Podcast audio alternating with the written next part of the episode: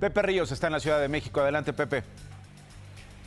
¿Qué tal, Nacho Auditorio? Nosotros nos encontramos en la calle San Simón, en la alcaldía Benito Juárez, donde en los últimos días pues se está llevando a cabo todavía la investigación derivada a este tiroteo que ocurrió en esta colonia Portales este fin de semana y el cual dejó a una persona fallecida. Y hasta el momento, Nacho, la actualización y lo que nos informan las autoridades es que ya se tienen identificadas estas personas, ya se cuentan con más avances sobre su hallazgo y pues están realizando eh, pues los operativos para ya dar con ellos. Hasta el momento lo que los vecinos nos platican es que pues esta colonia es relativamente tranquila y que nunca pues una situación así había ocurrido en este establecimiento que como se muestran en las imágenes pues continúa asegurada y bajo la vigilancia de elementos de la Secretaría de Seguridad de la Ciudad de México. El bar, Por otro lado, Nacho el bar, el bar Emporio.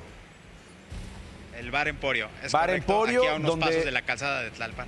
Exacto, donde ocurrió esta, esta agresión ayer contábamos en este bar Emporio. Está cerrado el bar Emporio, eh, está acordonado. Eh, se ve movimiento, Pepe, de eh, investigadores, peritos después de esto, o simple y sencillamente está cerrado y abandonado?